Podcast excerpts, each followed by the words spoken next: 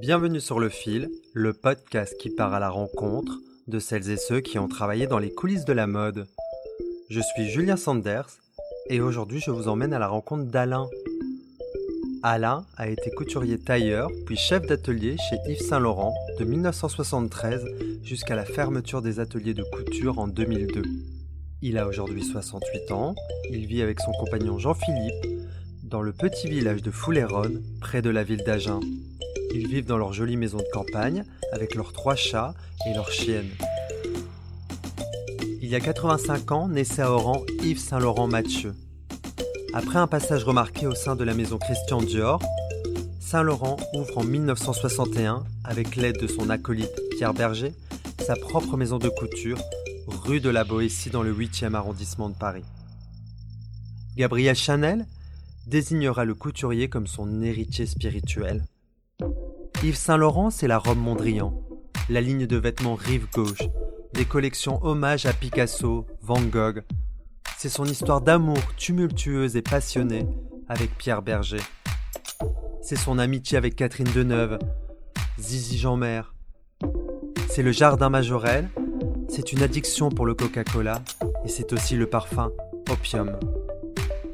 Nous sommes le 4 mai, le temps est ensoleillé sur Agen. C'est la première fois que nous nous rencontrons avec Alain. Il va m'accueillir chez lui pendant 4 jours. Avec Alain, nous allons parler de ses 30 ans d'une vie de mode passée chez Yves Saint Laurent. Pour écouter ce podcast, je vous invite à suivre mon Instagram, Julien-du-bas Sanders, où vous trouverez photos et archives qui vous aideront à suivre cette jolie rencontre. Bonne écoute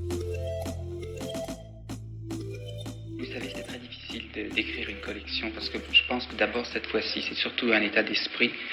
C'est ce qui compte dans, dans, la mode actuelle. C'est pas tellement une question de longueur de ligne de détail c'est surtout euh, un état d'esprit euh, une liberté. Euh, chez vous les longueurs c'est toujours long mais déjà depuis deux ans.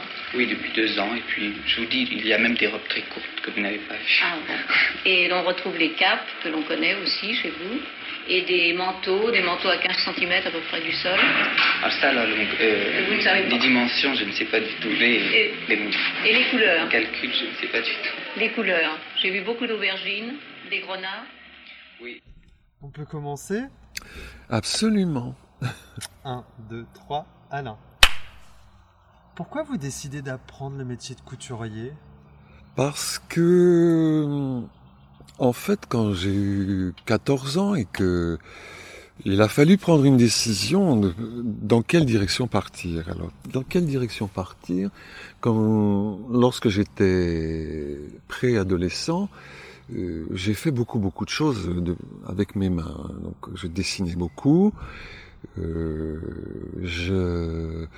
je faisais beaucoup de choses. Enfin, je faisais déjà un peu de couture. Ma sœur m'a beaucoup aidé sur euh, sur ce domaine puisque bon, elle avait 10 ans de plus que moi et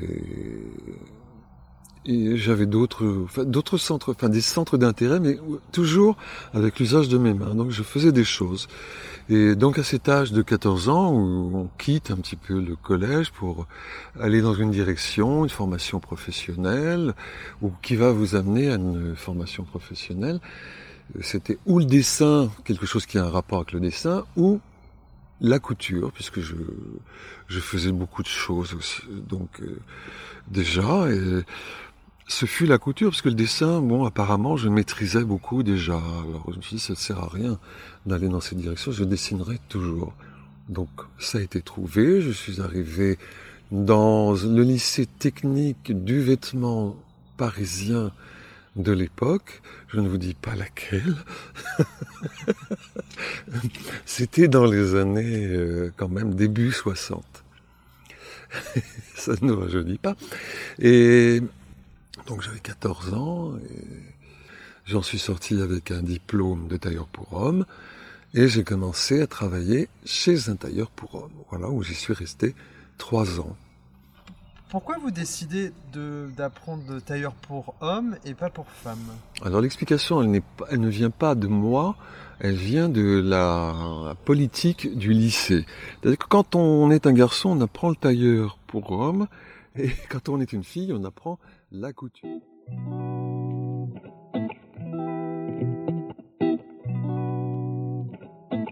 Vous arrivez en 73 chez Saint-Laurent Oui, comme première main qualifiée oui, pour l'atelier tailleur femme. oui. Euh, pourquoi vous choisissez cette maison?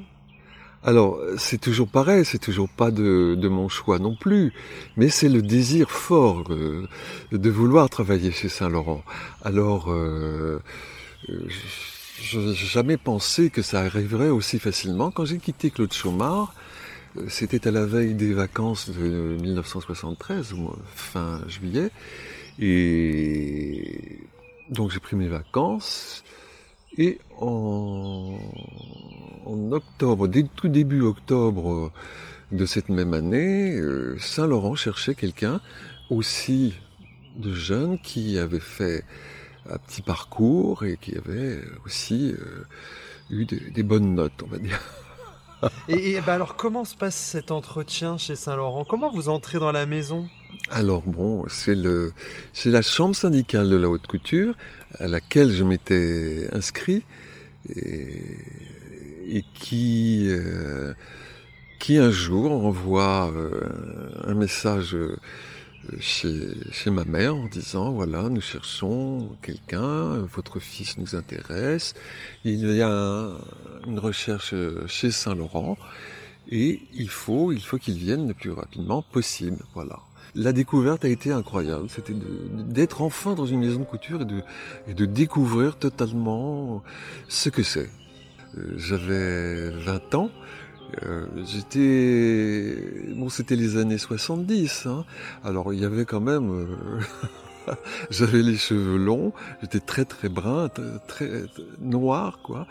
Euh, je portais des, des chaussures euh, très hautes en fait, avec euh, un compensé c'est affolant. J'avais un pantalon bleu marine, patte d'éléphant, euh, et un, un caban euh, que j'avais fait tout ça, euh, et un caban ceinturé. Voilà, je, je suis arrivé à l'entretien euh, dans le bureau du chef du personnel et le premier d'atelier que j'intéressais, enfin, dont je ne savais pas encore, euh, il ne savait pas lui non plus, puisqu'il m'avait jamais vu, donc euh, que j'allais être euh, engagé, quoi. Voilà. Donc, ça, ça a été un entretien assez, assez simple et assez direct, et ce qui m'a valu effectivement l'entrée dans cette maison. Et vous commencez dès le lendemain? Dès le lendemain, oui, dans l'atelier, c'est là où je découvre le, le décor arrière de, de cette maison, c'est-à-dire les petits escaliers de service où tout le monde passe, très étroit, avec euh, les différents niveaux, le, niveau, le ni- niveau du studio de Monsieur Saint-Laurent avec une petite porte pour accéder euh, après au grand escalier qui descendait dans les salons, euh, mais au-dessus encore le niveau, le premier niveau des, des ateliers avec les, les entrées, mais euh, un endroit incroyable, vraiment. euh, cet ancien hôtel particulier qui avait des, des, des coins et des recoins où, où tout était occupé. C'était c'était surprenant. Et dans Paris, situé où? Alors dans le 16e arrondissement, rue Spontini, très excentré hein, évidemment par rapport aux autres maisons de couture. Ce premier jour, vous étiez habillé comment, tiens d'ailleurs? Alors je sais plus. J'avais dû me dire qu'il fallait que je change quand même.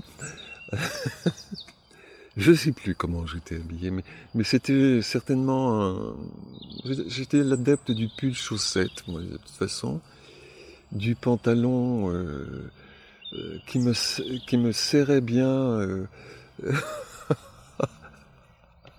et forcément, pas d'éléphant, vu le style de chaussures que je portais. Mais bon, il, faut, il faut se remettre en fait la l'allure que pouvaient avoir les, les garçons dans, dans ces périodes-là, en tout cas. Et à- l'époque, pour vous, ça représentait quoi de travailler pour Saint-Laurent? Ah, pour moi, c'était, euh, il représentait le modernisme qu'il n'y avait pas encore euh, enfin que j'avais pas trouvé moi en tout cas, parce qu'il y en avait d'autres des, des couturiers dans la haute couture. Et je n'aimais pas forcément ce que faisaient les autres. Et tous les magazines que je consultais euh, quand j'étais adolescent, quand ça me plaisait, c'était Saint-Laurent. Et ça a forgé l'idée et l'envie de travailler avec lui. Et donc, euh, c'était vraiment, c'était fort, c'était très présent, moi. Est-ce que vous vous souvenez de votre, votre première rencontre avec Pierre Berger? Ah bah Pierre Berger, on l'entendait avant de le voir déjà. Parce qu'il criait tout le temps Il avait le verbe haut, oui. Et le bureau de Pierre Berger était à côté du studio de Monsieur Saint-Laurent, oui. Mais je sais plus comment, comment je l'ai croisé. Parce qu'il était un, bon, lui circulait beaucoup plus facilement dans la maison. Euh, que, que M. Saint-Laurent. M. Saint-Laurent, quand il était dans son studio, il était dans son studio. Après, euh, le, comment dire, euh, il, en, il en sortait et il descendait quand il, euh, il présentait, puisqu'il présentait toujours dans les salons. il était dans la cabine et c'était les seuls moments où il, où il bougeait et quand il sortait de la maison aussi. Hein où il pouvait être aussi euh, en haut, tout à fait en haut. Cet escalier était très très haut en fait. Et il pouvait être en haut sur euh, le palier de son studio et voir, puisque les collections étaient toujours présentées vers 14 euh, heures, et aux clientes en fait pour qu'elles puissent voir et choisir ce, dont elles avaient envie et voir un petit peu se, remémorer ce qu'il avait fait sûrement et, être peut-être en accord avec ce, ce qu'il voyait, ce qu'il avait pensé en tout cas, ou qu'il attendait de, du résultat en tout cas. Et est-ce qu'il assistait à tous les essayages avec les clientes? À jamais. Hmm. Jamais. Quand il y avait des, des essayages particuliers, quand il habillait des, des, personnalités, hein, que ce soit des artistes ou des gens qu'il connaissait, euh, ça se passait au studio. Au mmh. studio, ou voir, mais quand il y avait de la presse, euh, voir dans un salon, mais au moment où, il s'y passait rien, quoi.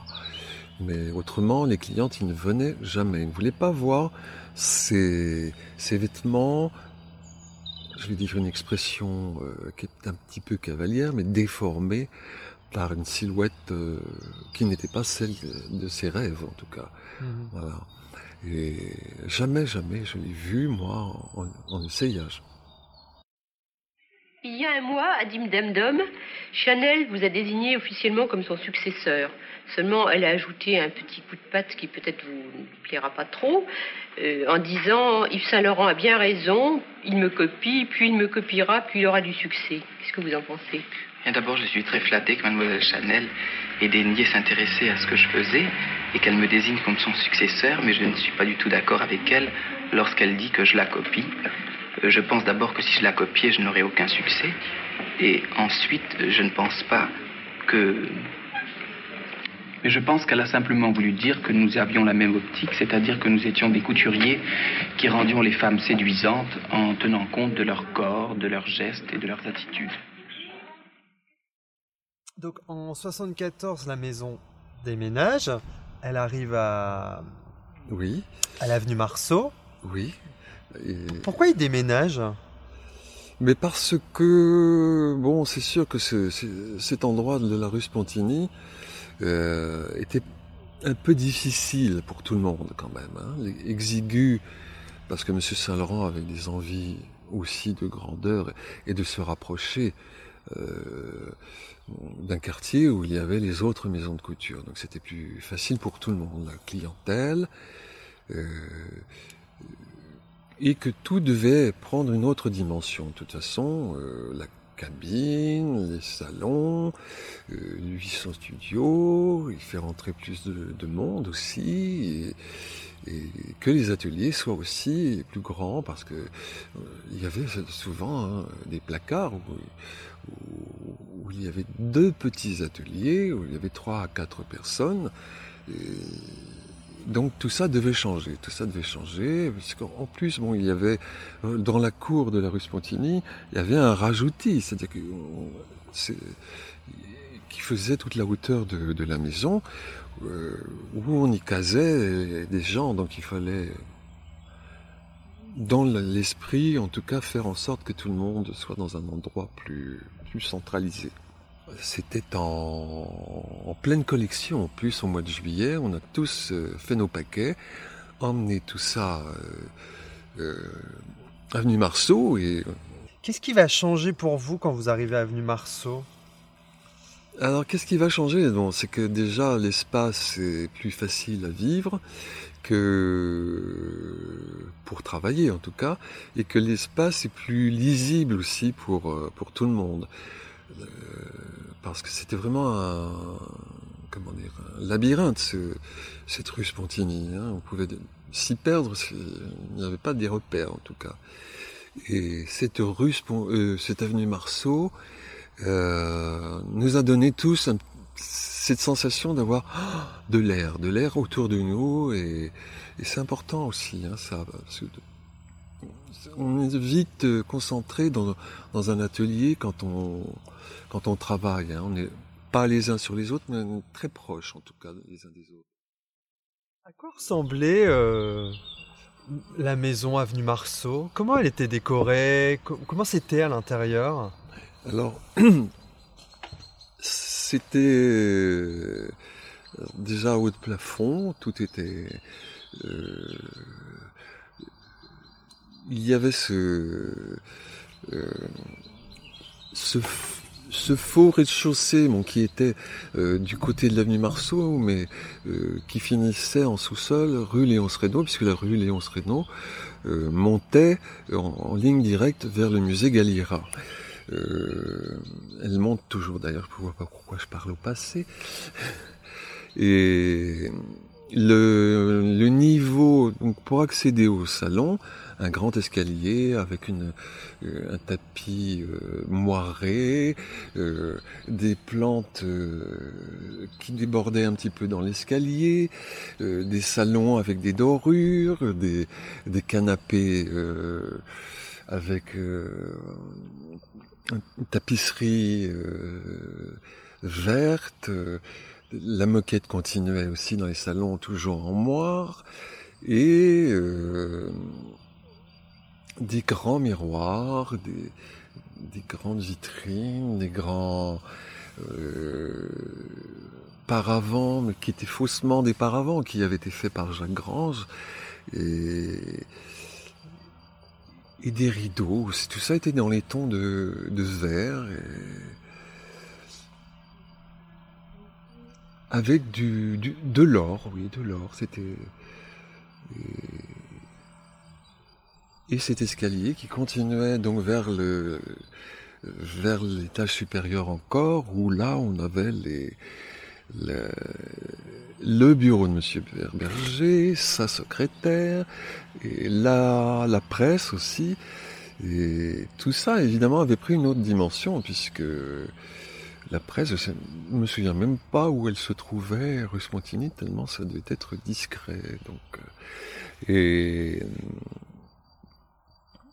les, les décorations, c'était des, murs euh, avec euh, un esprit de, marbre, euh, mais qui avait été fait, peint, euh, souvent des, des, miroirs, voilà, on pouvait se, se voir au passage, au cas où on aurait oublié à quoi on ressemble.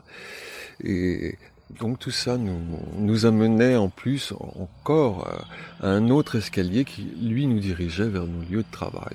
Et encore au-dessus, un autre étage où nous avions notre restaurant d'entreprise. Donc tout ça a été vraiment euh, la possibilité, cette rue, cette avenue Marceau, euh, de tout centraliser, de tout regrouper et d'avoir l'espace pour tout faire et tout avoir sur place. Quand la maison était rue Spontini, comment elle était Comment elle était décorée? Alors c'était un petit peu plus il y avait des, des salons euh, d'essayage qui étaient eux, laqués noirs, je me souviens, avec un, un rideau noir, des murs beige, une moquette, euh, je sais plus, peut-être beige, oui. Et, il n'y en avait pas énormément d'ailleurs des salons, il devait y en avoir trois, je crois. Et mais c'était plus beaucoup plus exigu quoi. Et, après, c'était ce grand escalier qui prenait l'intérêt, enfin visuel en tout cas, de, mais pas beaucoup de choses, quoi. Pas de, pas d'ostentatoire.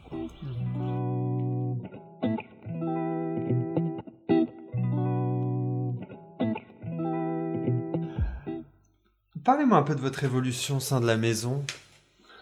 Félissa m'a vu avec mes toiles et a dit à Anne-Marie Munoz que ce que je faisais était très intéressant et très regardable, qu'il fallait donc pas laisser passer ça, quoi. Donc euh, Anne-Marie Munoz l'a relaté à M. Saint-Laurent, Monsieur Saint-Laurent, qui avait aussi de très bonnes oreilles et de très bons yeux, a décidé de me donner euh, des croquis pour une haute couture. C'est là où j'ai dû annoncer à mon premier atelier que je ne travaillais plus pour lui et que je faisais la collection de haute couture. Donc euh, il l'a pas très bien pris. Mais ce n'était pas non plus à lui de décider ce que j'allais devenir. Donc euh, les choses se sont passées comme ça. C'est pas moi qui ai forcé les choses, mais je me suis fait quand même remarquer. C'est pas la première fois que vous me parlez de Félissa. Elle était importante pour vous Alors Félissa, euh, moi j'ai toujours, euh, je l'ai vue bon quelques années. Après elle est revenue euh, elle est revenue sur des collections, on l'a fait revenir, il y avait quelqu'un qui l'avait remplacée, mais elle était en plus, parce que M. Saint-Laurent voulait sa folie. J'adorais sa façon d'être à Félissa. C'était une, dame, on aurait dit une cantatrice. Hein. Physiquement, elle était très belle, toujours très très bien coiffée, euh, et elle avait une façon de s'habiller assez amusante. Elle se faisait des, des comment des Bermudas avec un petit volant en bas et se faisait aussi la, la tunique qui allait avec. Il y avait toujours un petit volant, quelque chose comme ça. Et on retrouvait sa personnalité euh, là-dedans. Et, quand elle parlait, c'était quelque chose d'incroyable et d'intéressant parce que elle avait toujours elle aussi elle, avait son passé qui la suivait hein. Et c'est de parler de bon de ses expériences, de sa vie professionnelle, de de ce que c'est elle qui m'a relaté le fait que Monsieur Balenciaga lui avait dit ma chérie tu feras pas de, de flou avec moi, tu feras du tailleur. elle m'a dit j'en ai pleuré, mais elle m'a dit j'en ai pleuré j'en ai bavé.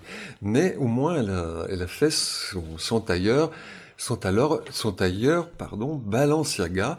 Alors donc dans les dans ce que, les expositions qu'on a pu voir euh, un peu plus récemment de Balenciaga, il y a des choses de, de Félissa. Et elle est importante dans le, dans le sens où moi, elle m'a elle m'a aidé à libérer aussi euh, une partie de moi où ça peut-être des fois des doutes, hein, on a toujours des doutes, hein, parce qu'à chaque collection, c'est on remet ça, quoi. Et ça m'a donné cette liberté, c'est-à-dire de de laisser partir un petit quelque chose de moi, parce qu'elle avait dit des, choses qui ont fait que euh, ça estompait tout ça. Ça m'a donné cette possibilité d'y aller un peu plus fort, de m'installer un peu plus dans, dans, ce que je bah, dans ce, que, ce qui m'était offert en fait, hein, puisque entrer au studio, c'était pas non plus quelque chose de facile et c'était un honneur. Donc voilà, j'ai savouré cet honneur et, pour moi, ça vient d'elle. Ça vient d'elle et c'est euh, après bon, il est certain qu'avec Anne-Marie Munoz, on avait une, moi j'avais une relation particulière aussi avec Anne-Marie Munoz parce que à partir de là où, j'ai fait les choses, que, que de collection en collection, ça allait de mieux en mieux, où j'étais plus plus plus libéré dans ce que je faisais et ça ça matchait bien quand même avec euh, Monsieur Saint-Laurent. Monsieur Saint-Laurent m'aimait beaucoup et voilà, les choses se sont se sont installées comme ça.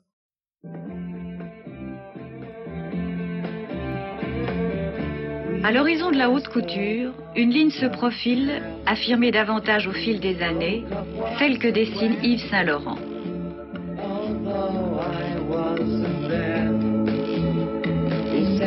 Quand un style est aussi défini, chaque nouvelle collection arbore un petit air familier qu'on respire avec reconnaissance.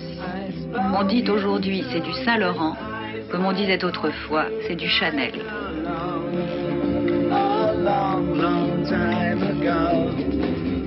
Une couleur dominante pour l'hiver prochain, le marron dans toutes ses nuances.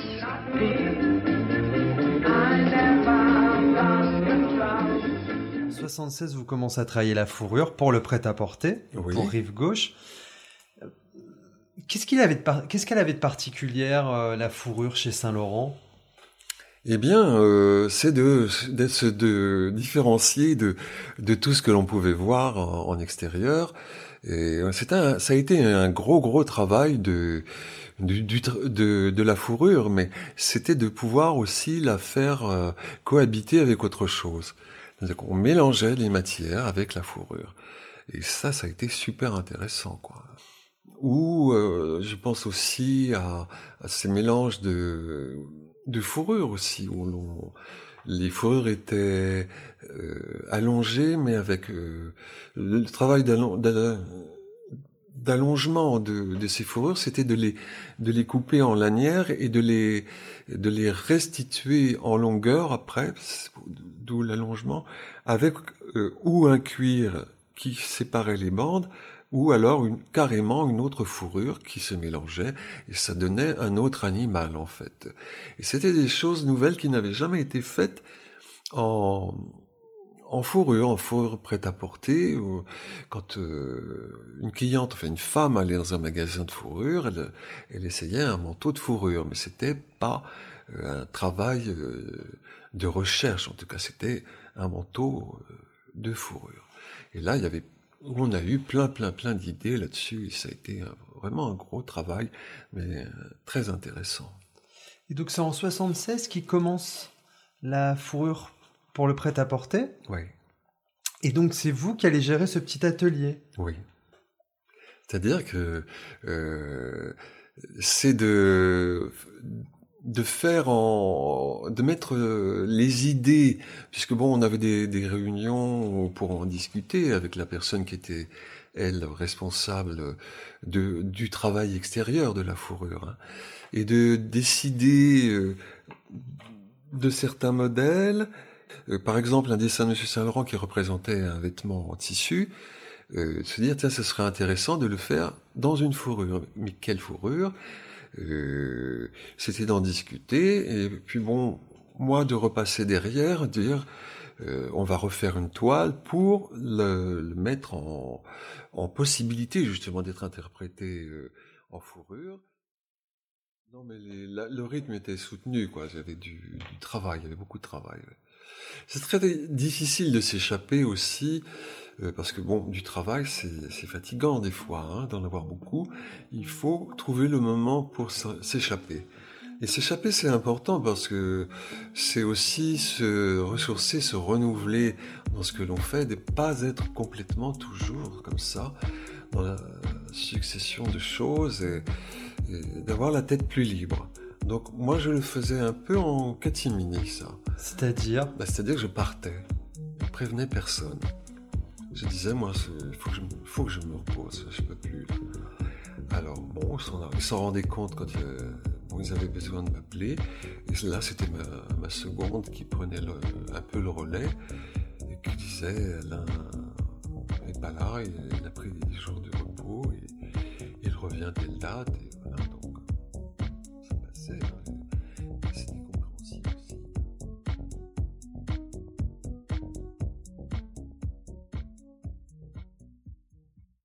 Comment vous allez devenir chef d'atelier? Alors, d'avoir mon titre en, en réalité euh, a été un peu compliqué puisqu'il y avait des gens qui luttaient contre. C'est-à-dire que, je, étant donné que j'avais, sans que ce soit moi qui le décide, j'étais passé par-dessus la vie de, de mon responsable d'atelier. Donc, euh, il a tout fait pour que ça ne se fasse pas euh, aussi facilement que ça. Mais bon, on s'est rendu compte quand même que euh, Monsieur Saint-Laurent s'étonnait toujours que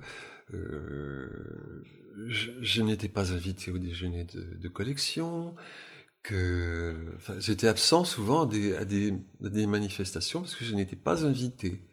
Euh, les jours où il y avait la presse dans la maison, je ne voyais jamais personne. Donc il y a eu un jour, Monsieur Saint-Laurent s'est agacé un peu quand même, s'est adressé à la responsable de presse en me disant mais comment se fait-il qu'elle ne soit pas là? Et il a fallu quand même euh, qu'un jour je prenne la décision, moi, d'aller voir euh, le, direct, le second directeur, le sous-directeur de cette maison.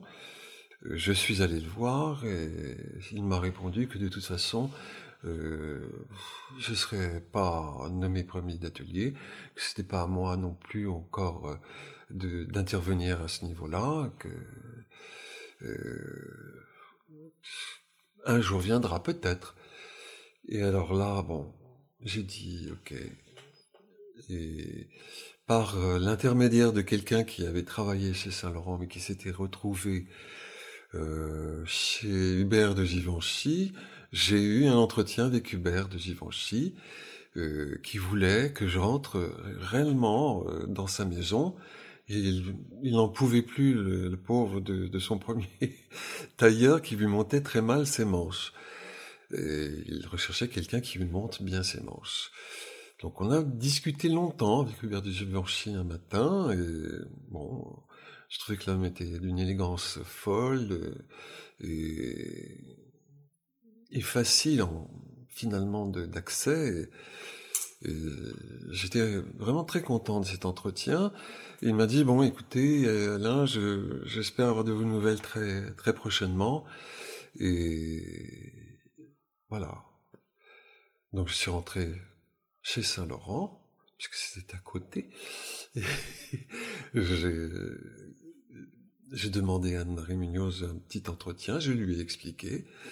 Et je dis voilà, bon, puisqu'il n'est pas possible, visiblement, qu'on m'empêche d'accéder à, à, ce poste de premier d'atelier, voilà ce que l'on me propose.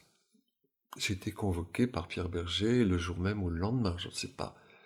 Et donc voilà, je, lui ai expliqué très exactement ce que je viens de vous dire, mais euh, en lui spécifiant que malgré tout, je n'avais pas forcément envie de quitter cette maison pour laquelle j'avais une adoration profonde, et, mais que si c'était ce qui devait se passer, euh, j'irais parce que bon, je trouvais Hubert euh, de Givenchy très très agréable et que j'étais prêt à travailler pour lui et, et ça a fait monter la moutarde au nez de Monsieur Berger. Donc, qu'est-ce qu'il vous dit, euh, Pierre Berger? Il est dans un premier temps, euh, il a pincé le nez comme il savait très bien le faire.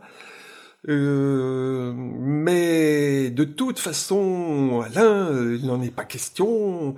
Et le jour où j'apprends que rentrez chez Givenchy, je lui fais un procès pour détournement de personnel. Enfin, il avait tous les, les termes hein, déjà prêts à, à, exprimer, donc il l'a dit.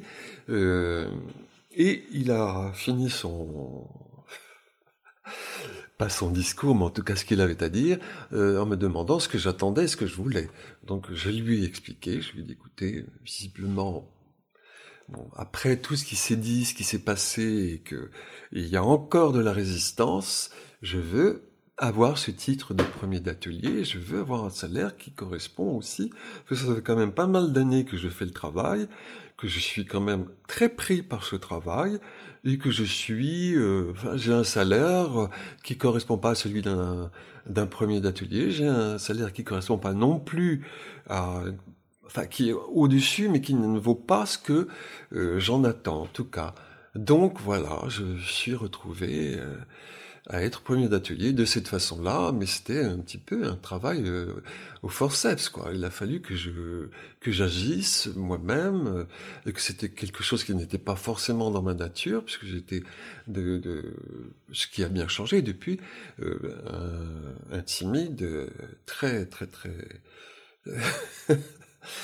très très fort, quoi. J'avais cette timidité depuis l'enfance, mais tout ça m'a m'a beaucoup bousculé. je suis beaucoup moins. Enfin, je, je pense pas avoir encore un, un, soupçon de timidité parce que ça, je crois que ça a disparu euh, carrément.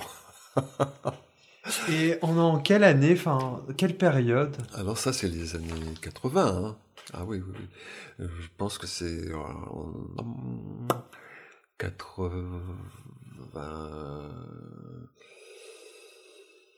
Euh... C'est en train de 86 peut-être. Ouais, 86 je pense. Donc 10 ans, enfin oui, 13 ans après votre arrivée, vous devenez euh, chef d'atelier. Oui, je suis enfin nommé. Saint-Laurent, vous le connaissez depuis quand? Oh, je le connais. Depuis qu'il a 16 ans. Il est arrivé à Paris. Personne comme un petit étudiant qu'il était, et un futur bachelier, accompagné par sa maman. Il arrivait d'Oran. Il était à peu près aussi grand qu'il est maintenant, et aussi maigre, 1m82, 62 kilos. Comment se passaient les déjeuners de collection? Alors les déjeuners de collection, c'était la récréation. Hein. C'est-à-dire? Les déjeuners de collection se retrouvaient tous, enfin, les, tous les invités évidemment, mais l'équipe qui entourait M. Saint-Laurent. Il y avait qui comme invité, par exemple? Ah bah, toute l'équipe du studio, hein, tous les, enfin, les gens qui... Il y avait des créateurs hein, au studio, il y avait ceux qui dessinaient les chaussures, qui dessinaient les, les bijoux, les, les accessoires, euh, les, les tissus aussi. Euh, enfin, tous ces gens qui étaient dans la, la, création autour de lui, ceux qui étaient aussi... Euh, bah, qui, qui l'entouraient au studio, hein, parce que ça pouvait être le garçon euh, qui était en permanence euh, là, à qui on demandait d'aller chercher tel tissu à la manutention. Donc ça veut dire deux étages plus bas, remonter comme ça, avec le tissu. C'était, euh, entre guillemets, un, manutentionnaire un petit peu gradé, mais qui avait cette responsabilité aussi, mais qui recevait aussi les représentants, donc qui faisait un pré-choix pré-choix pour M. Saint-Laurent, qui savait ce qu'il aimait, ou qui pouvait imaginer aussi euh, qu'une chose pourrait l'intéresser. Bon, ça c'était autre chose. Il y avait la, bon, la presse, il y avait les, euh, les gens de la rive gauche aussi qui étaient invités à, la, à, ce déjeuner, hein, les responsables de rive gauche. Euh et bon, ça faisait quand même un petit bataillon. Hein.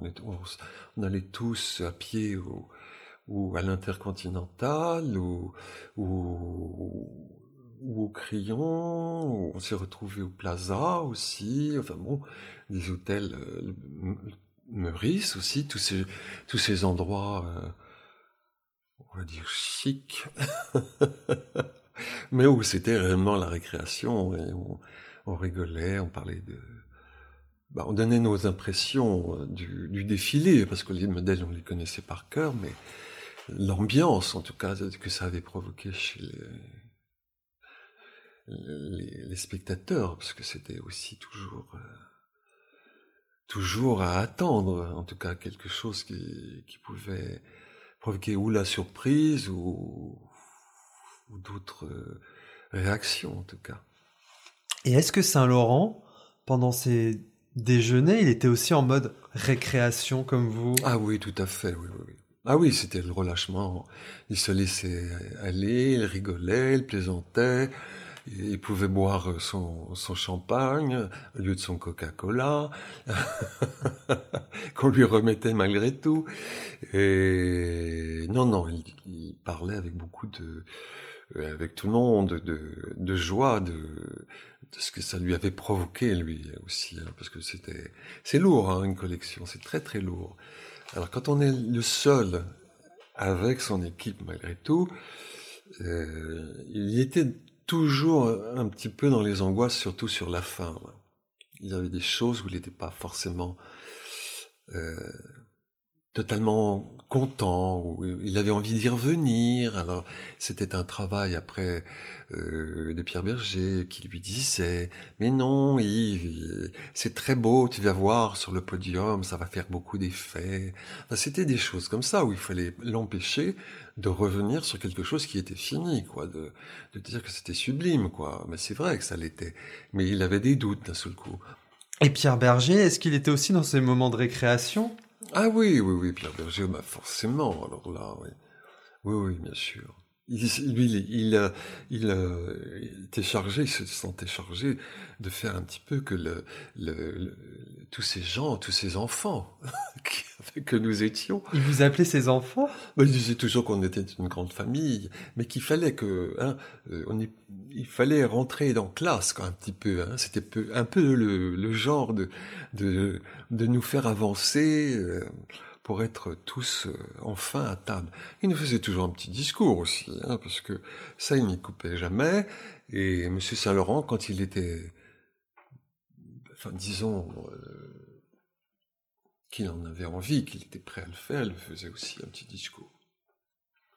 Pour nous dire qu'il nous aimait déjà, et puis nous dire qu'il était très content de notre travail, et qu'il nous faisait, le jour même, quand on, nous rentrions à, à la maison de couture, euh, on avait les premiers d'atelier droit à un bouquet comme ça de, de fleurs euh, insensées, quoi. Mm-hmm. Et avec le petit mot euh, sur, le, sur le bouquet pour dire non, si ça en est un, ça non, c'est. Oui, c'est ça, oui. Dans le petit encadrement, là. où il dit euh, tout, tout, le bien qu'il pense, euh, évidemment. De... Tiens, je vais le prendre pour que vous lisiez ce qu'il y a écrit dessus. Oui, oui, C'est celui-là. Hein. Oui. Alors là, je sais plus, je ne sais plus en quelle année, mais c'était pour mon si cher Alain et son atelier. Merci du plus profond de mon cœur pour ce travail exceptionnel. Yves Saint-Laurent. Et quand vous receviez ces, ces mots? Ah Oui. Ah ben c'est, c'est l'émotion, hein. C'est. Là, ça y est, c'est. ça va passer, mais c'est l'émotion. Qu'est-ce qui vous émeut? Mais c'est. C'est le. C'est de. Il y a quelque chose qui nous, qui nous rejoint, quoi. C'est, c'est de. C'est la ce qu'on a donné en fait, ce que l'on a donné, qu'il a reçu et que l'on voilà, plaf, hein, c'est c'est un coup au cœur quoi. Ah oui, vous êtes très très ému là. Oui oui, je suis très ému. Et c'était ça quoi en fait. C'était de c'était l'amour qu'on avait pour lui qui voilà qui, qui, qui le relançait dans dans ce bouquet avec euh, avec ce mot quoi. J'en ai d'autres, mais c'est. C'est ça, quoi.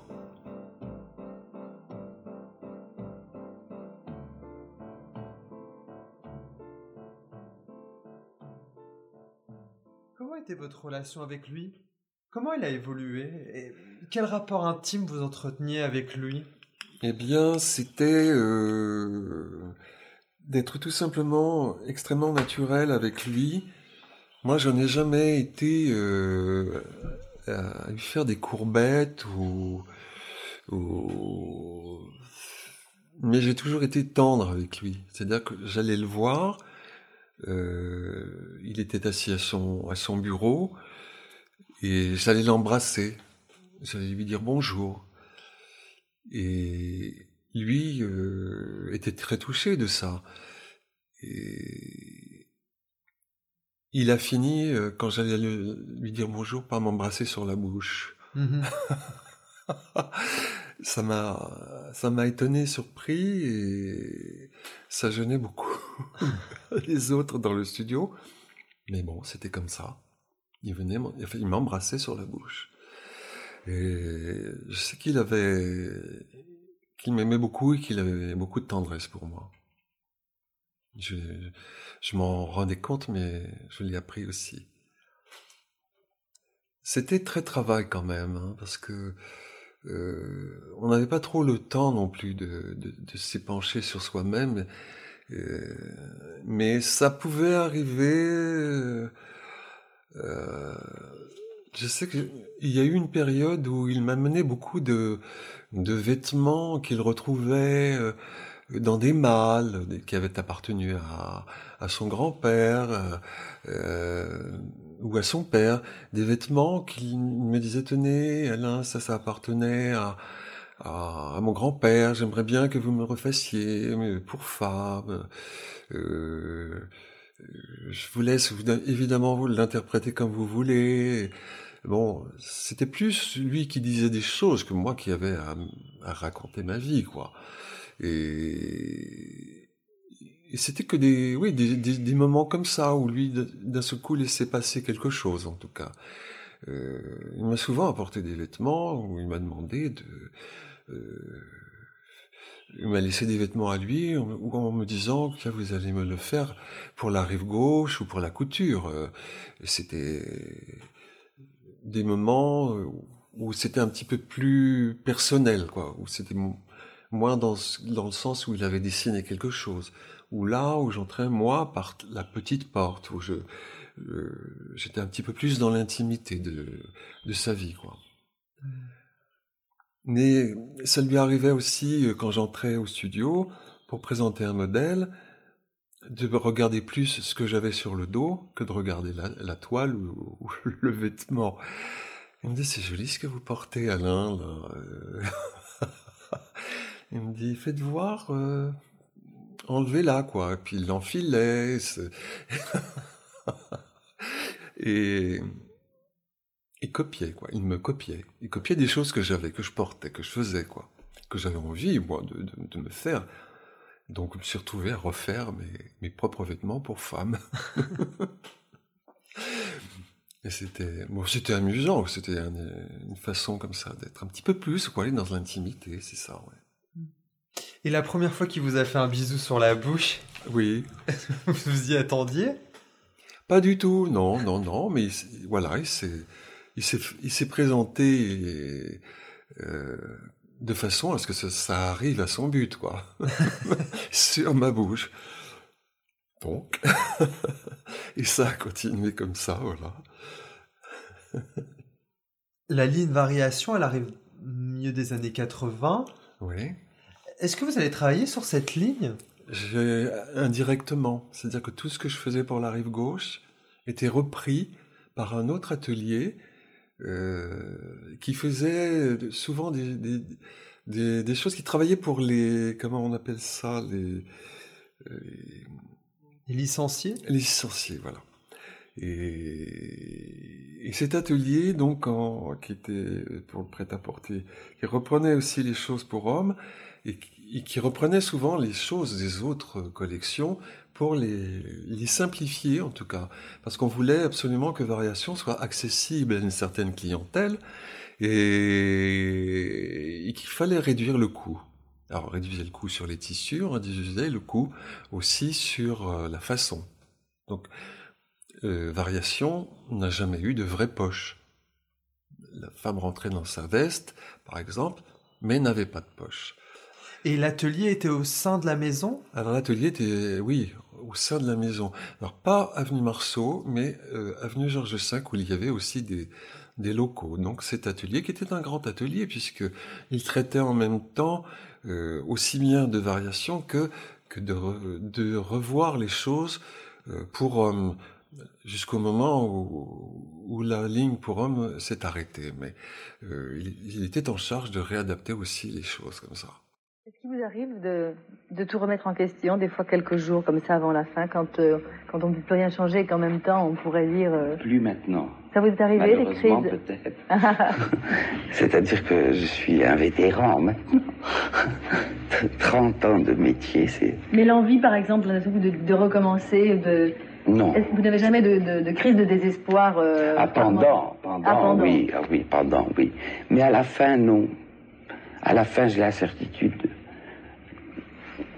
Enfin, c'est pour moi que c'est fait et que je n'ai plus rien à dire. Je ne regrette rien à la fin. Mais évidemment, pendant la collection, c'est affreux. On traverse des angoisses et des, des jours où on ne travaille pas du tout. Enfin. là, on est fin des années 70, début 80, même mi-80. Oui. Euh, comment est votre vie à cette époque? Votre vie personnelle? Ma vie personnelle, ben, donc je vis avec quelqu'un qui, qui a une vie aussi particulière puisque c'est un danseur. Un danseur, bon, il a, il a comment, euh, il a un job qui l'oblige à changer d'établissement, euh, parfois au bout d'une saison ou, plus. Et là, il travaillait au Folies Bergères. Donc, euh, il habitait pas très loin, donc j'habitais avec lui les Folies Bergères. Et donc c'était, mais les années 80, c'était les années exceptionnelles, les années de liberté, où on sortait beaucoup, on rencontrait beaucoup de gens, ce qui s'est ce qui s'est produit. Hein. Il y avait le palace à côté. Euh, vraiment, ça a été, ce furent des années d'exception où il y a eu une liberté exceptionnelle de effectivement, de toute façon, où on pouvait croiser tout le monde. On pouvait croiser tout le monde dans Paris, euh, changer d'endroit pour aller dans un, dans un autre endroit. Une ambiance de fête quasiment hein, dans, Paris à, à ces époques-là. Et bon, évidemment, il est arrivé ce qui est arrivé. Ça a bouleversé euh, beaucoup de choses et beaucoup Quand vous dites il est arrivé ce qui est arrivé, vous dites, vous parlez du sida? Oui, oui, oui. C'est positivité de beaucoup de gens. Moi, j'ai beaucoup d'amis qui ont disparu et ça a forcé beaucoup d'établissements à fermer. Notamment, bon, les palaces, euh, qui d'un seul coup euh, vu sa fréquentation euh, baisser jusqu'à fermer. Mais beaucoup d'autres endroits. Hein. beaucoup d'autres endroits. Et, et, une mortalité euh, terrible. Mm-hmm. Donc, euh, mais les années 80, euh, ça a été génial. Mm-hmm. Vous sortiez au palace? Alors, le palace était à côté, oui, on n'était pas forcé, mais on pouvait y, oui, y entrer. Bon, après, ça c'est un petit peu compliqué, le, le palace, parce que il fallait montrer patte blanche. Enfin, c'était devenu, je trouve, un petit peu trop, quoi. Un petit peu trop. Snob? Trop snob, oui, oui, oui. Il y avait des soirées, alors là, c'était. Je me souviens plus de tout exactement, mais. mais, mais d'ailleurs, j'ai une question euh, qui sort un peu du contexte. Comment vous avez rencontré votre, votre, danseur en 76 puisque euh, il n'y avait pas ah. les applications de rencontres euh? Non, non, effectivement, mais à, l'époque, il y avait un, quelque chose de très pratique dans Paris, c'est le métro. Ah. Et, et, moi, je me souviens que on disait toujours, c'est le troisième, la troisième voiture. Il faut prendre la troisième voiture. Dans la troisième voiture, bon, tout le monde le savait, quoi. Tous les garçons le savaient. Donc euh, un jour ou un soir, oui, un soir, bon, euh, je sors donc de de chez Saint-Laurent, je monte dans, dans le métro, euh, sans sans trop m'occuper des autres, hein, c'était pas trop mon, mon, truc. Mais dans la troisième voiture. Mais pensez bien. donc je monte à l'Alma. Et bon, j'ai un jumpsuit là aujourd'hui, mais il était différent, plus sexy peut-être. Et, et j'avais un, j'ai toujours porté des sacs un peu grands, une espèce de gypsière comme ça sur le côté. J'avais des, des bottes, enfin, et des cheveux longs, donc on pouvait pas me rater. et, d'un seul coup, je tourne la tête et je vois ce type au fond euh, euh, qui me sourit. Alors, euh, en moi-même, je me dis, Est-ce que c'est à moi qu'il sourit? Alors doucement, je, tourne la tête pour regarder de l'autre côté, mais il y avait personne de l'autre côté. Donc voilà, on s'est rencontrés comme ça. Donc il, venait lui de la station d'avant, qui est comment Yéna. Et il sortait du, du conservatoire Rachmaninov. En fait, il prenait des cours de chant. Et c'est pour ça qu'il était en avance d'une station. Et bon, je l'ai laissé descendre à rue Montmartre, puisque c'était sa station de métro qui était proche des Folies Bergères. Et je suis descendu. Et voilà, il m'a, donné son, son, le moyen de le communiquer avec lui. Et voilà. Mais ça a pris un mois quand même. pour vous conquérir? Non, c'est pour que il me pour qu'il reprenne contact avec moi. Vous l'aviez déjà oublié. Oh, pas vraiment, mais bon, un jour le téléphone a sonné et c'était lui, donc euh, voilà. Euh, c'était en, en juillet. Oui, c'était en juillet. Oui. À travers Yves Saint-Laurent et, et au-delà de sa personne, s'est construit ce qu'il est convenu d'appeler tout un empire. Alors là encore, euh, j'ai vraiment pas donné le moins de talent à Yves Saint-Laurent. Puis je rappelle que je l'ai rencontré le jour de sa première collection, lorsqu'il a succédé à Christian Dior. Ça veut donc bien dire que là non plus, j'étais pas, pas responsable de cette euh, exceptionnelle aventure qui lui arrivait. Mais c'est vrai qu'à partir de là, euh, tout n'aurait plus été pareil si je n'avais pas été là il aurait été autre chose, je ne sais pas quoi, euh, je ne sais pas ce qui serait passé, mais bien sûr pas la même chose. C'est aussi euh, ces problèmes d'addiction, ces hospitalisations. Comment ça se passait pendant ces périodes d'hospitalisation où il était en cure ou... Alors ça, ça se passait généralement au moment où il était enfin, il n'avait pas à, à, travailler. Bon, c'était organisé aussi de façon à ce qu'il puisse travailler. Donc c'était en, amont. Hein. Il fallait prévoir des périodes euh, de désaddiction entre guillemets, puisque il y retombait jusqu'au moment où il n'a plus eu ces addictions. Ça a été après une addiction au Coca-Cola. Bon, ça pouvait encore passer. Mais il y a eu des périodes difficiles où il fallait euh, bah, c'était Pierre Berger qui s'en occupait évidemment, et oui, il fallait qu'il aille le chercher chez lui, parce qu'il n'était pas arrivé quand Pierre Berger arrivait. Il fallait aussi le pousser un petit peu, l'optimiser quoi dans dans dans la démarche. on a eu des petits moments un petit peu compliqués où il avait rien fait, rien préparé, mais bon, on arrivait toujours, on y est toujours arrivé. Hein. Comment ça se passait quand il avait rien fait? C'est vous qui faisiez? Alors euh, non, il, y a eu la possibilité avec des euh, comment dire euh, Anne-Marie Munoz avait la très bonne idée, c'est de ramasser tous les croquis qui n'avaient pas été interprétés et de faire des dossiers. Voilà. Elle avait dans son bureau des tiroirs, elle sortait, elle disait ça on pourrait peut-être le faire, ça on pourrait peut-être le mettre en route, en attendant qu'il se réveille et qu'il fasse quelque chose. C'est arrivé ça, hein. et ou d'ajouter parce qu'il n'y avait pas assez de choses et, qu'il n'était pas très inspiré non plus, ou il n'avait pas euh, envie d'aller au-delà de d'une certaine limite. Alors bon, on faisait le, on faisait pas le travail à sa place, mais on, avançait un peu. Un petit peu. Ouais, quand même. et, Pierre Berger, comment il gérait cette période? Ah ben lui, il était sur le sur les charbons ardents. Hein. C'était, euh, il rentrait au studio. Alors, Yves, où est-ce que tu en es? C'était des. Euh, il va falloir, euh, enfin, je sais plus ce qu'il lui disait, ou te réveiller, ou, enfin, il avait toujours le petit mot qui qu'il fallait quoi. bon. Qu'il fallait pas. Et qu'il fallait pas aussi et non plus. Donc euh, oui parce que c'est pas toujours très bien reçu. Hein. Mais il était là. Il était à surveiller quoi. En fait que ça tourne hein, puisque c'était quand même c'était lui qui aussi avait fait en sorte que ça existe. Il avait exaucé le rêve de, d'Yves Saint-Laurent. Hein. Donc il fallait.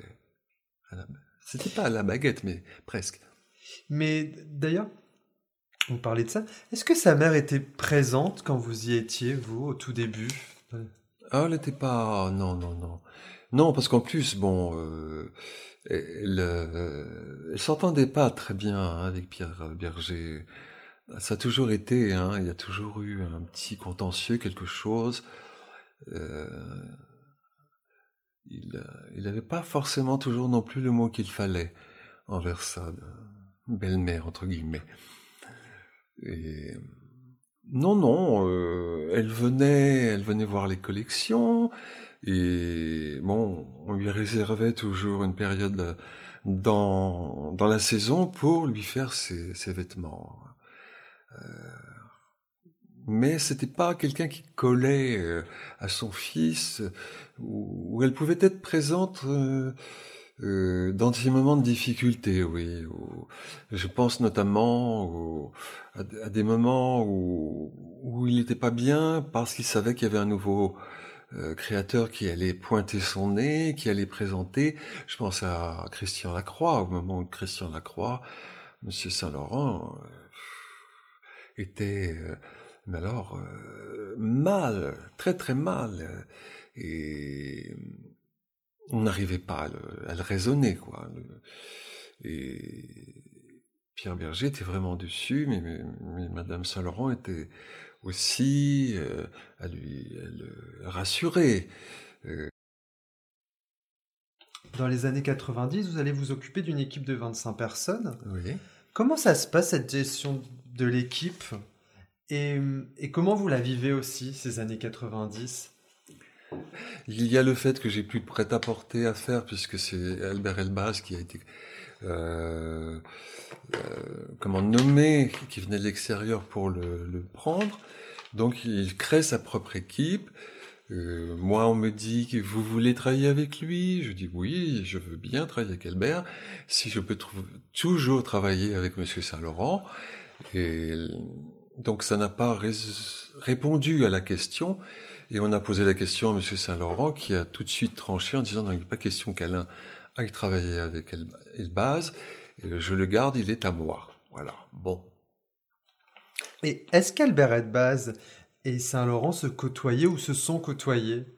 Alors, au début, quand il est arrivé, il a fallu introniser et faire comprendre évidemment que les choses allaient être reprises et que c'était lui qui allait faire la suite et que c'était plus Monsieur Saint-Laurent qui allait faire la, non plus la rive gauche, ça l'a soulagé aussi.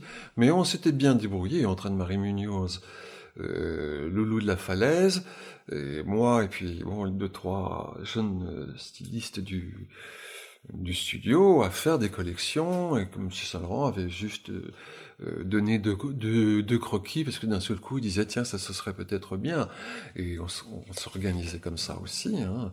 mais ça l'a ça soulagé oui c'était euh, de ne plus avoir en tout cas ça sur la tête il en était plus responsable c'était toujours son nom mais c'était plus lui quoi mmh. bon Albert Elbaz, bon, comme beaucoup de, de ces jeunes stylistes, euh, s'est appliqué à ne pas faire du Saint-Laurent, bien sûr, c'était évident.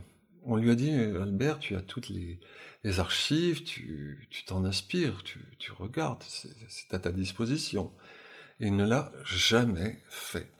Il a fait du, la maison dont il venait, je ne me souviens plus du nom. Du Laroche. Du, voilà, il faisait du Laroche vaguement, mais très vaguement Saint-Laurent, mais enfin, des éléments. Et voilà.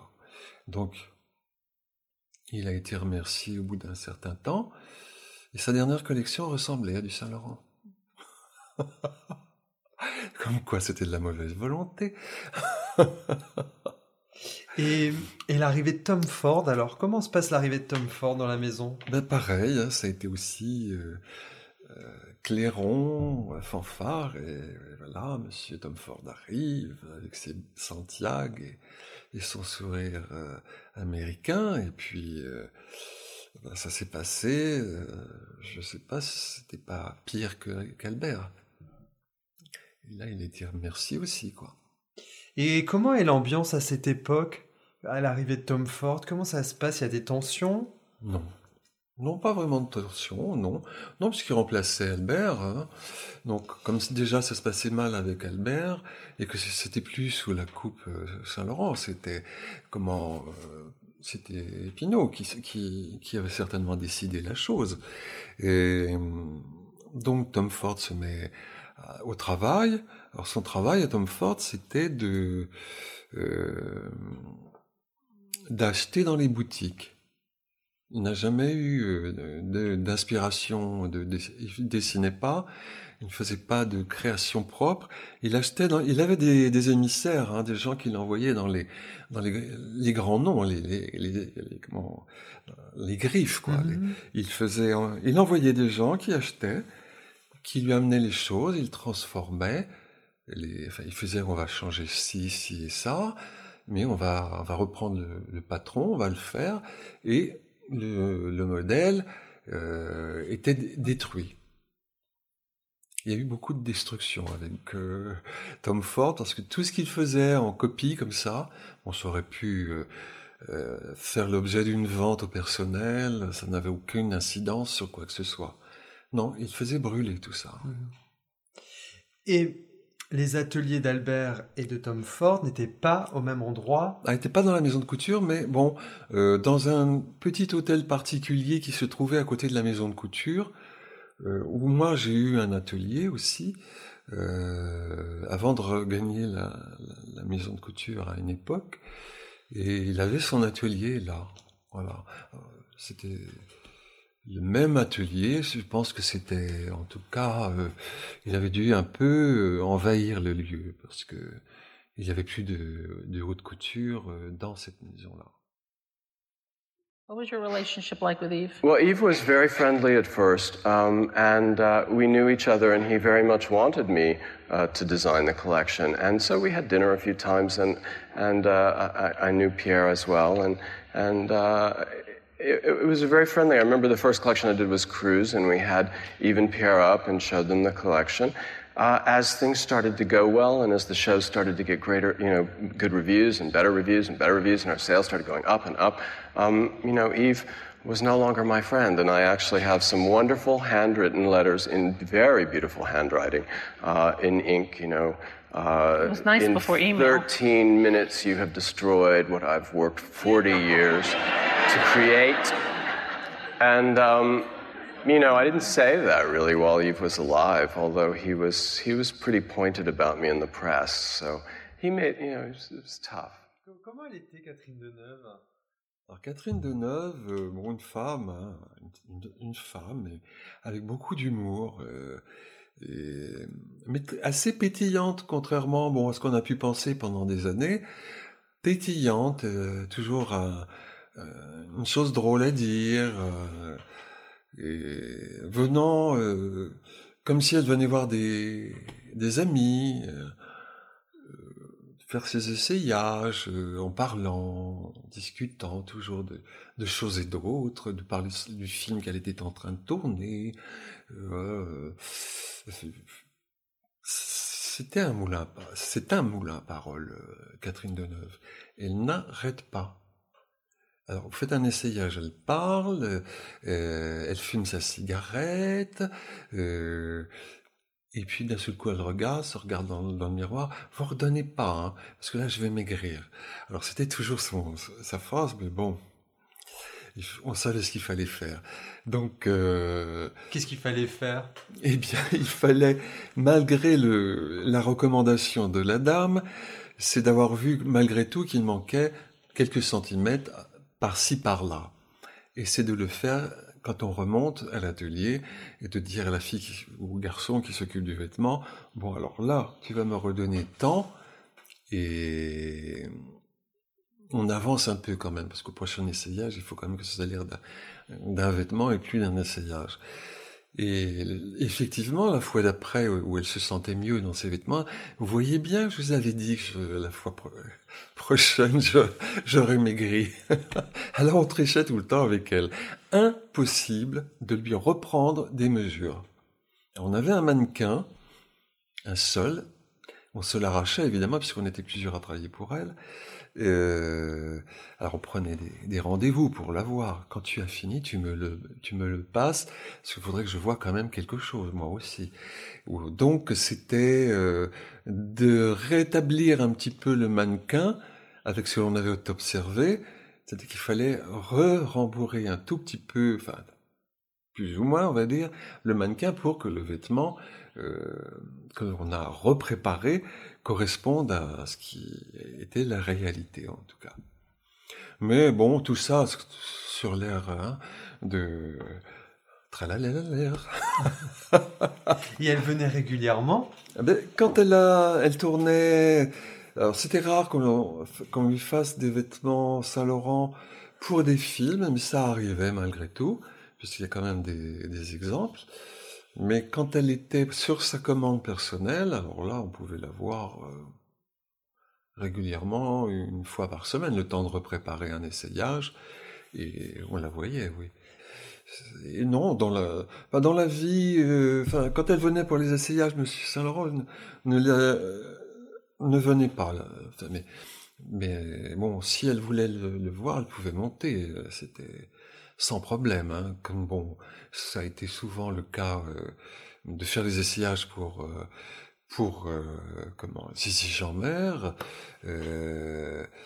où là il y avait vraiment une, vraie amitié fraternelle. Hein, c'était c'était depuis le début, quoi. C'était vraiment quelque chose. Et, et là, c'était vraiment de l'amour, quoi. C'était de l'amour. Et mais bon, je vois, il y avait. Pourquoi c'était de l'amour? Ben parce Comment vous ressentiez ça? C'était c'était comme une sœur, comme une sœur. Avec Roland Petit, c'était pareil. Et, Zizi, elle était comment, Zizi Jean-Mère ben, Zizi, elle montait dans les, dans les ateliers, elle allait voir les gens, elle venait dire bonjour. C'était une femme très, très agréable, très agréable. Bon, un caractère, hein, mais euh, il paraît que ça, ça, ça frottait avec euh, Roland. Hein. Euh, c'était pas forcément facile, pas évident, hein. mais voilà, c'est une femme très qui admirait ça, qui admirait ce que faisaient les gens pour elle, mais qui admirait totalement la, ce que faisait Monsieur Saint-Laurent aussi. Dans tout ce qu'il a fait, elle a complètement adhéré à tout ce qu'il a fait. Et est-ce que Catherine Deneuve venait par exemple dans les ateliers? Alors Catherine Deneuve, elle passait pour ses essayages. Euh, on passait beaucoup de temps, on avait toujours des choses à faire à l'extérieur, mais ça lui arrivait. Bon, il y a eu des moments dans l'année où, par exemple, je pense à la Sainte-Catherine. À Sainte-Catherine, si Catherine Deneuve était libre, elle venait, elle était là, elle passait dans les ateliers, elle venait dire bonjour à tout le monde. bon, c'était plutôt sympathique. C'était un moment sympathique, la Sainte-Catherine, de toute façon.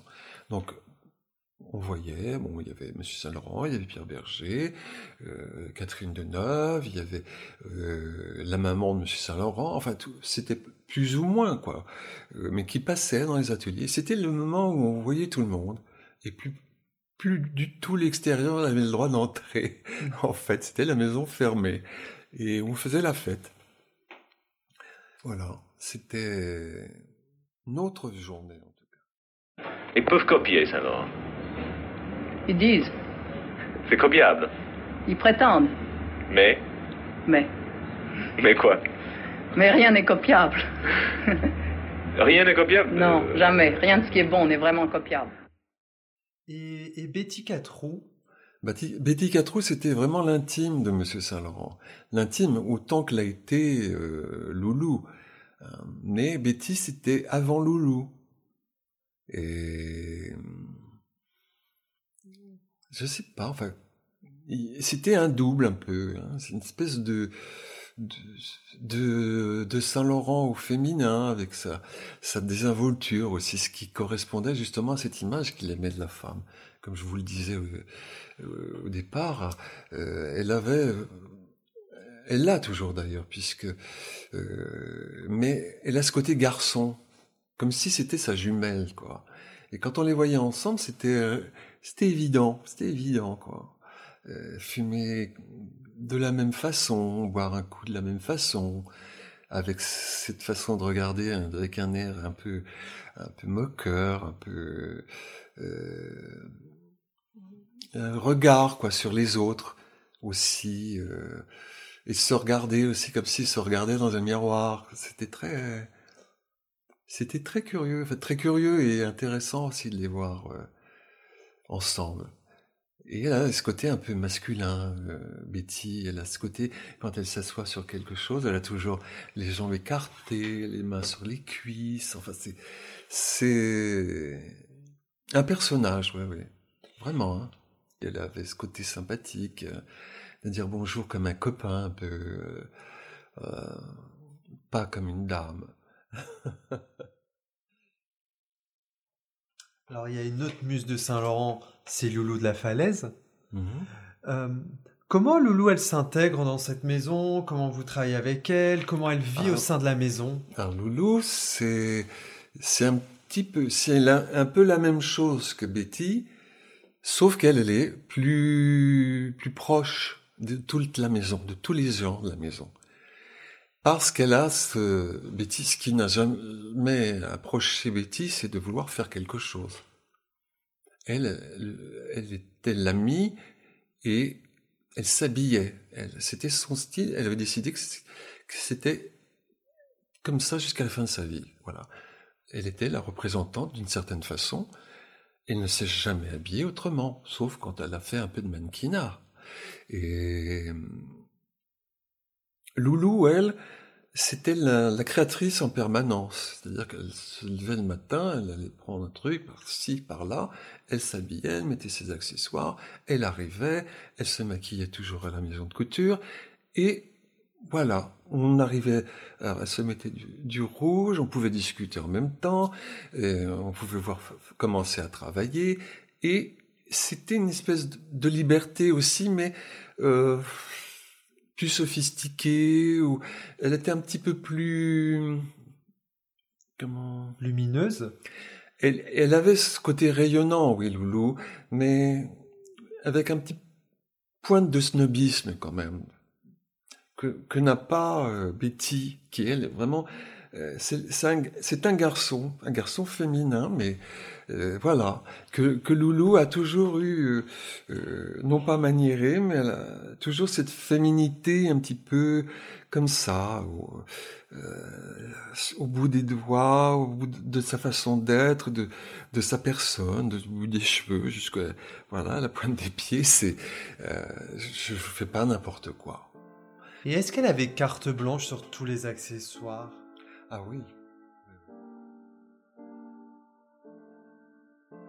Vous avez travaillé avec Loulou Vous avez beaucoup travaillé avec Loulou Oui, oui, oui. Et comment c'était votre relation? Comment vous travailliez avec elle? Alors, on était très. Il y avait un feeling, il y avait quelque chose de très. On était très proches aussi avec Loulou. On avait. On s'entendait très très bien avec Loulou. C'était. euh, euh, C'est quelqu'un que j'aimais beaucoup. euh, Très sensible, Loulou, malgré bon, ce petit côté un petit peu comme ça. hein. Mais elle en jouait aussi hein, beaucoup.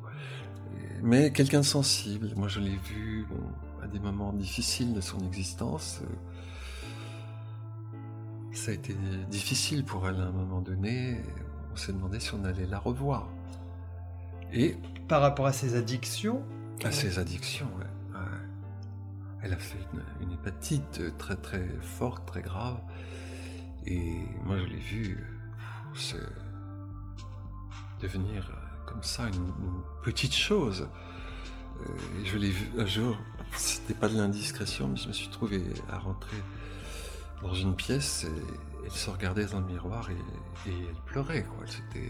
C'était, déchirant de, voir ça.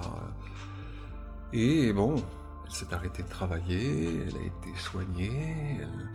Et malheureusement, bon, les addictions, hein, on savait qu'à par moment, ça peut reprendre les, les individus.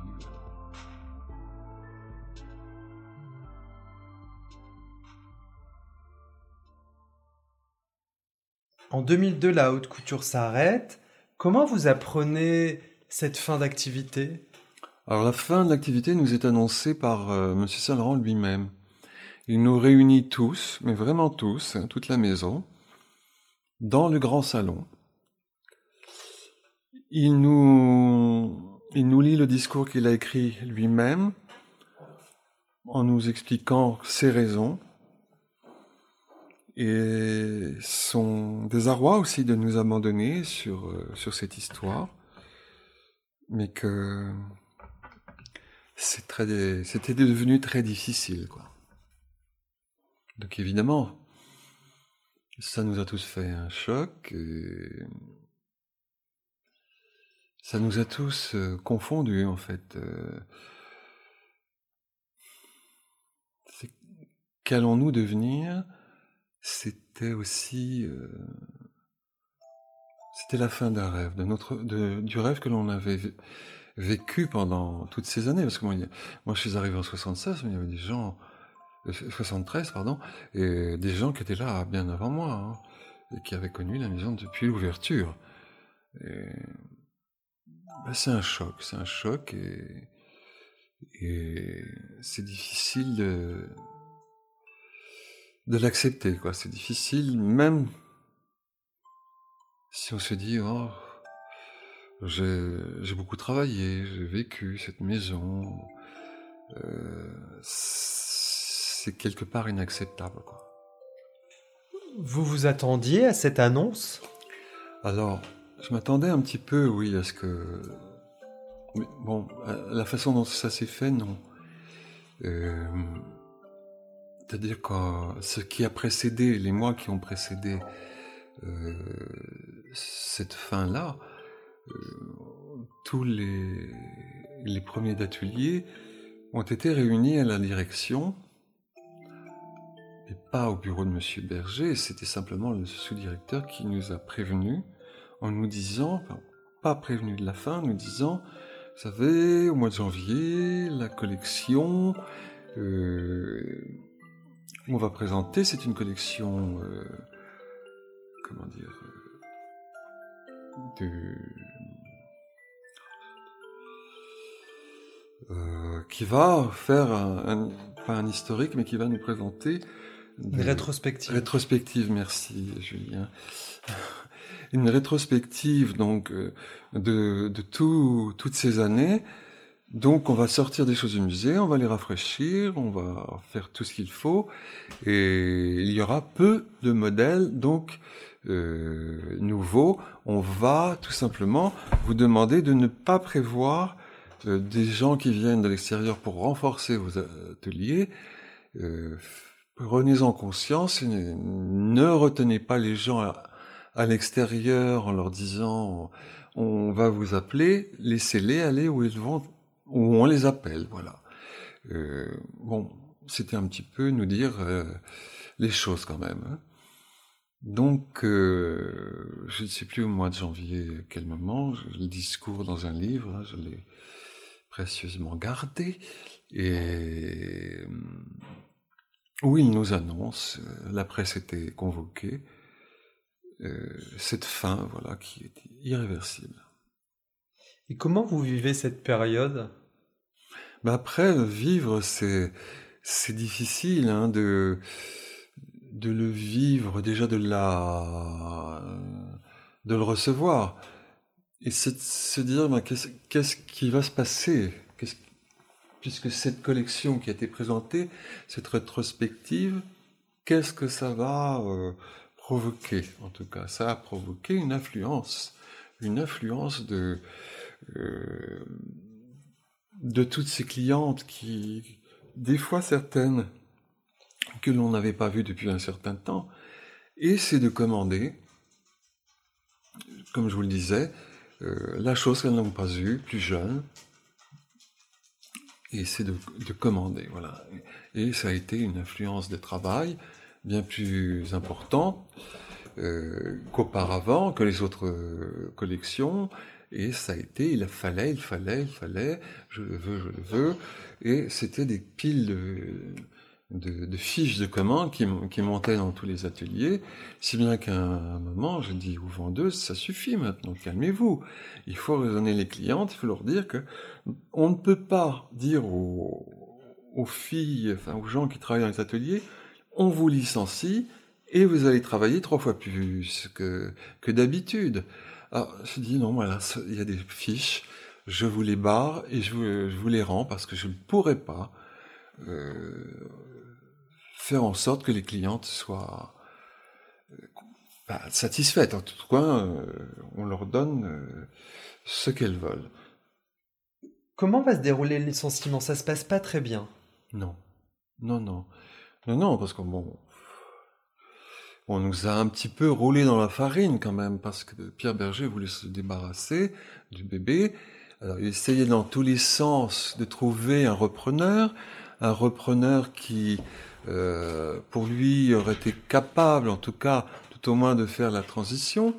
Après, ce qui, se passait, c'était plus son affaire.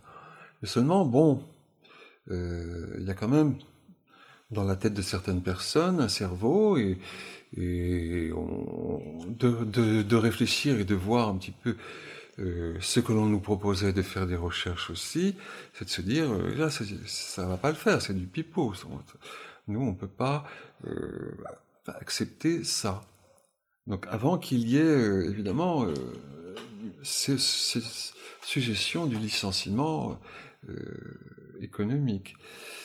Donc on nous a proposé plusieurs repreneurs et, à chaque fois, après recherche, bon, ces gens avaient plusieurs structures alors qui leur appartenaient, mais qui étaient en, en, en, train de couler, en train de piquer. Donc on a dit non, ça ça nous va pas.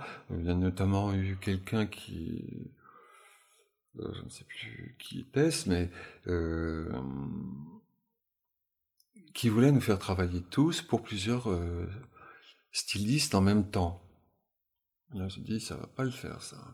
Parce qu'un seul, c'est déjà un peu compliqué parfois, alors plusieurs à la fois, non. Racontez-moi ce dernier défilé, comment vous, vous le vivez? Quels souvenirs vous en gardez? Terrible. Ben, je vais encore pleurer. ça a été, mais... Pfff, quelle horreur chargé d'émotions, mais c'était terrible, terrible, terrible. De voir tout ça défiler.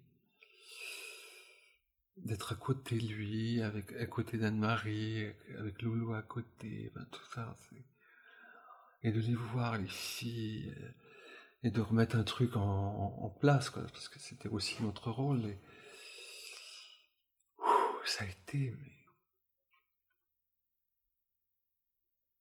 Je crois que j'ai pleuré toute la soirée. Après, on a eu une petite fête tout en haut, hein, mais je pouvais pas. Je pouvais, je pouvais pas reprendre euh, mon souffle pour, euh, pour me dire bon, ça va se calmer. C'était impossible, impossible. Pourquoi? Qu'est-ce qui vous touche autant? Qu'est-ce qui vous a autant touché? Et qui vous touche toujours d'ailleurs c'est la fin, c'est le point, c'est le mot. Vous voyez, quand vous voyez un film qui se termine, vous avez été absorbé pendant deux heures, voire plus, le mot fin, là, c'est, ça a été son arrivée, là, avec suivi de tous ces mannequins, et la musique qui l'accompagnait, ça a été fin, là, le mot fin. Et moi, je me disais, ça y est, c'est fini. C'est fini pour moi, c'est fini. Je vais je vais plus les faire ces collections. Je, je, tout ce qui m'attend, c'est du travail.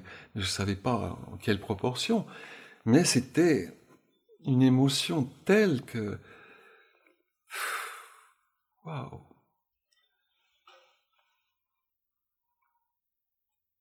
Qu'est-ce que vous êtes dit entre vous? On s'est pas dit grand-chose parce que ça nous est tombé ça a été d'un seul coup le, la réalité, puisqu'on bon, ça nous avait été annoncé, mais la réalité, elle était là, là, il était au bout avec les filles, et très très ému avec Catherine, avec Laetitia, qui lui chantait notre plus belle histoire d'amour, c'est vous. Euh, C'était le point, le point de fin, point de fin. Et, et ça nous a tous un petit peu ravagés quelque part dans, cette émotion. les mots étaient difficiles à sortir, étaient difficiles à dire. Et on l'a tous vécu avec euh, avec des larmes, avec euh, cette euh, cette vision qu'elle allait devenir en fait de toute façon que il n'y avait pas de il y avait pas de suite quoi.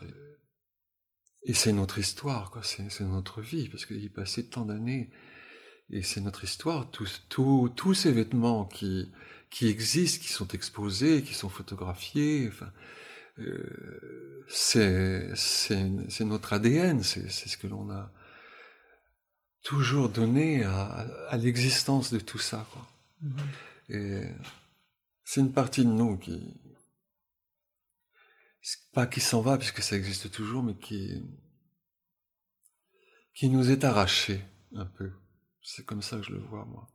C'est comme à chaque euh, à chaque fin de collection, euh, lorsque tous les vêtements sont sur le sur le pendu, là sur le euh, qu'ils appartiennent d'un seul coup à un nom, à un mannequin, et, et qui vous appartiennent plus, quoi. Ils s'en vont, ils sont pris dans un camion, on les livre la veille euh, dans un camion, là où ils doivent être euh, mis en garde par, euh, par des tas de gens, et,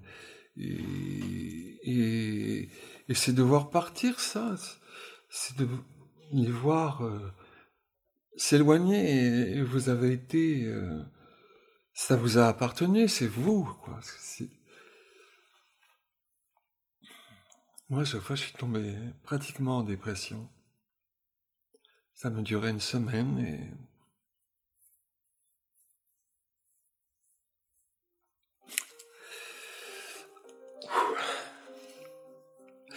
Est-ce qu'il vous a dit au revoir, Yves Saint-Laurent? Je suis allé le voir. Je suis allé le voir, je lui ai dit au revoir. Je pouvais pas partir sans ça quand même. Et vous lui avez dit quoi? J'ai dû dire un truc très banal, dans le genre je m'en vais.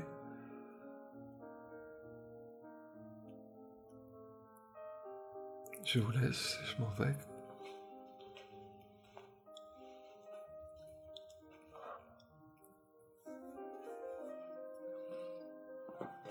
Ben, on a fini. C'est vrai. Vous avez pleuré, c'est bon, on a fini. Ouais, bah oui, c'est terrible de, de raconter les choses comme ça. Pas de le dire avec les précisions, tout ça, c'est. C'est.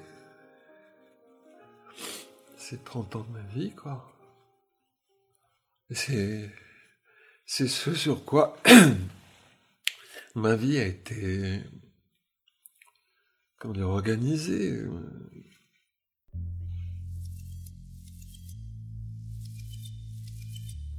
Merci d'avoir écouté cet épisode. Si vous souhaitez me suggérer des personnes à interviewer, vous pouvez me contacter sur Instagram à julien-du-bas Sanders. N'hésitez pas à me laisser un avis sur Apple Podcast et iTunes, 5 étoiles de préférence. Cela m'aide à faire connaître le fil. Et enfin, un tout grand merci à Alice Naro et Germain Calsou pour leur aide si précieuse. Derrière les grandes histoires, il y a les petites histoires. À bientôt